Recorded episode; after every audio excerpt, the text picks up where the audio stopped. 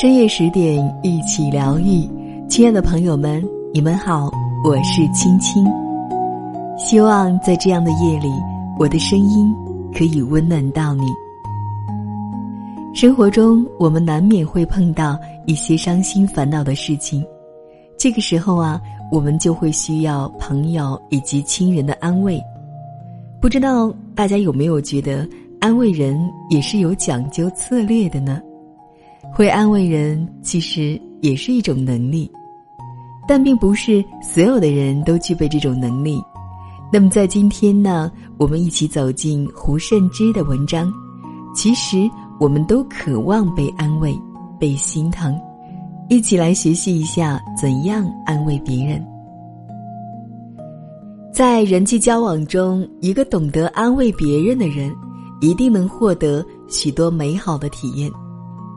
小时候啊，我认为我奶奶是最会安慰别人的人，她的那种安慰方式，至今为止我仍记忆犹新。在我三四岁的时候，我走路摔倒了，膝盖也磕破了皮，除了肉体上的疼痛，心灵也受到了挫败，感到恼火，走个路都会摔跤，真是醉了。在这种情形下，我特别渴望有一个亲近的人能够安慰我。这个时候，奶奶来了，她跑过来把我抱在怀里，轻柔的拍拍我。这几招对我很受用，觉得自己的感受被接纳了。然后，她会在我摔倒的地方用力的踩几脚，恨恨地说：“该死的破地，害我家宝宝摔疼了。”这个时候啊，我基本上会破涕为笑，心情好了起来，感觉特别的棒。随着年龄的增长，我意识到奶奶的这种安慰方式带给了我一个弊端，即遇到了事情就把责任推给了别人。以前是怪地面害我摔跤，不过现在呀，我已经知道有些事是需要自己去承担的。接下来呢，我们分享一个故事：好闺蜜 B 经常在 L 难过失意的时候安慰她。后来，L 跟相处了一年多的男友分手了，超级伤心，B 去安慰他，最后两人还因这件事情彻底的闹掰，关系由原先好到差点穿同一条裤子，到现在见了面就像三生三世的仇人一样。事情是这样的，L 的男友劈腿了，她接受不了，提出分手，但是分手后的 L 还是很难过。在 B 的面前拼命的发泄不满，作为 L 的好闺蜜，B 也跟着她一起骂她男友是人渣，并安慰她，分开了也挺好的，没必要为了一棵歪脖子树放弃整片森林，你一定会遇到比他更懂你的人。万万没想到，几天后，L 又找到 B 说：“我想跟他复合。”这就尴尬了。那天晚上，B 为了帮 L 出气，陪着她把她男友骂了个狗血喷头。当时那个愤怒啊，咬牙切齿啊，到现在都历历在目。如果 L 跟男友成功复合了，她该如何面对？见面肯定很尴尬。以后要是 L 告诉了她男友 B 某天是如何说她的，她会不会对他有成见呢？在种种考虑下，B 极力阻止 L 跟男友复合，可是 L 不听劝，坚持复合，B 很无奈，同时心里对 L 有了成见。B 不懂得安慰人，导致她跟好闺蜜的感情出现了裂痕。在我做危机干预的时候啊，面对那些遇到了危机的人，首先要做的就是帮他们寻找到。积极的支持性资源，一般情况下，他们的支持资源更多的来自于亲人、朋友以及工作上的同事等，他们带给遇到危机人的安慰是巨大的。在言语安慰的过程中，大部分人会说一些正确的废话，如“不要灰心，明天会更好”，“糟糕的总会过去，你要振作起来”等等。类似这样的话，我们从小到大应该听到过很多吧。实际上，对于需要安慰的人来说，他们那一刻正处于无助、无力、压力很大和悲伤的状况下。对于你安慰的那些话，他们是持怀疑态度的。所以，阳光的鸡汤式的语言并不奏效，反而会把他们带入更糟糕的状态里。许多人对抑郁症的概念有点了解。如果你身边有一个身处抑郁状态的亲人、朋友或者是陌生人，你会怎样的安慰他呢？先来说说我的看法吧。身处抑郁状态下的人，他们会体验到三无。无力、无望和无价值。换言之，他们会觉得自己毫无价值，对未来充满绝望，很多事情都感到无力。因此，如果你跟他们说这没什么大不了的，你要坚持住，想想你的家人和孩子，他们看到你这样也会很伤心的。别让他们伤心了，看开点。事实上，这些话给到抑郁者的都不是安慰和支持性的体验，甚至会让他们特别的反感，因为他们需要的是有一个人能理解他。说那些话的人根本不是在安慰抑郁者，而是在安慰自己，这是很自恋的行为。安慰他们最好的方式是陪在他们身边，告诉他们，你一定是。遭遇了让你感到很困难的事情吧？如果我是你，我也不知道怎么办。若你愿意跟我聊聊，就聊一聊，也许聊出来以后有一些不同的东西产生。较好的安慰方式，更需要的是我们的同理心。当你带着目的，想凭借一两句话把安慰者从一个状态拉到另一个状态时，这只能证明。你只是想表现自己是一个懂得安慰别人的人，但丝毫没有顾及到别人的感受。夫妻间不懂得正确的安慰方式，也容易引起彼此的误解，损害感情。三十多岁的小王平常工作比较忙，导致身体劳损严重。天气变化后，椎间盘突出发作，疼痛难忍。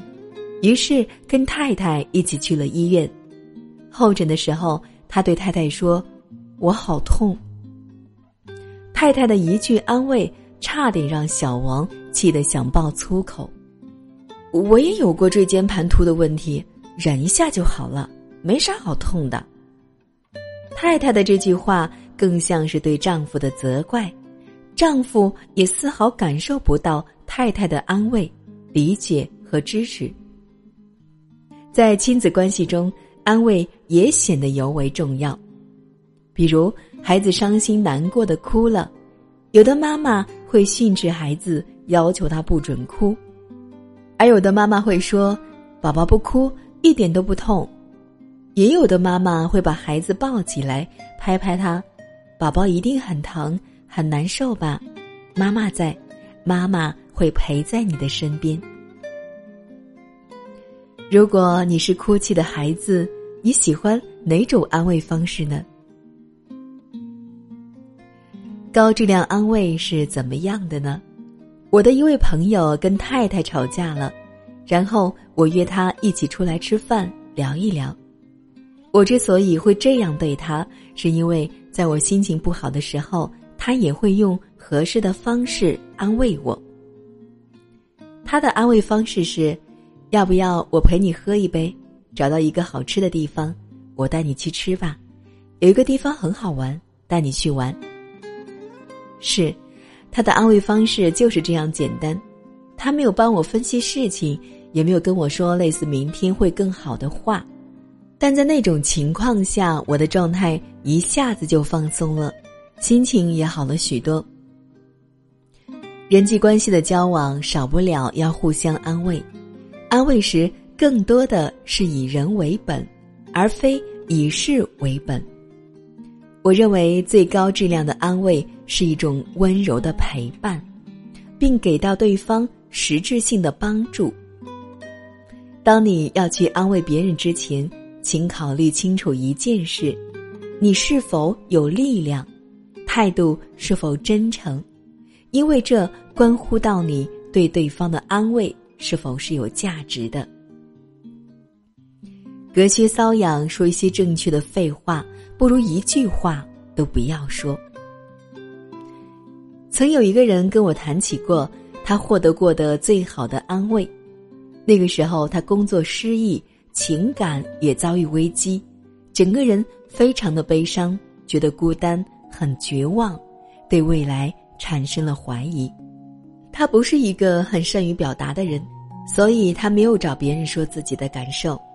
关键时刻，正好有一个长久没联络的好朋友打电话给他，朋友很敏感的感受到了他那种心情，说：“可能你遇到了一些麻烦，不管怎样，有任何的需要找我，我一直都在。”他说：“听朋友说完那些话，内心忽然觉得很有力量。”确实如此。当我们能把外在的资源转化成内心支持自己的资源时，我们就能够感到来自他人安慰的力量。但这种承诺性的安慰，相对是在比较高质量的关系中，并不需要每个人都对别人许下这样的承诺。每个人都有自己的生活和边界，也都需要为自己的人生负责，所以。扮演拯救者的角色，介入别人的生活，并不能给予一个很好的安慰和扶持。之前在别人的公号上，我看到一篇文章，文章的名字起得特别的好。最难得的理解，是我懂得你的不容易。每个人都有自己的不容易，把对方当成一个人，看到别人的不容易。你自然会产生一种心疼的感觉。当你心疼别人的时候，爱就产生了。爱也是一种心疼的感觉。有人经常帮朋友在朋友圈点赞、评论、加油、点蜡烛等等，做这些，两个人都会觉得无力。对朋友最大的安慰就是，让他们感到不孤单。如果你能给身边失落的朋友一个很好的安慰，他会感到这个世界原来有另一个人在关注着我，然后他不再觉得孤单。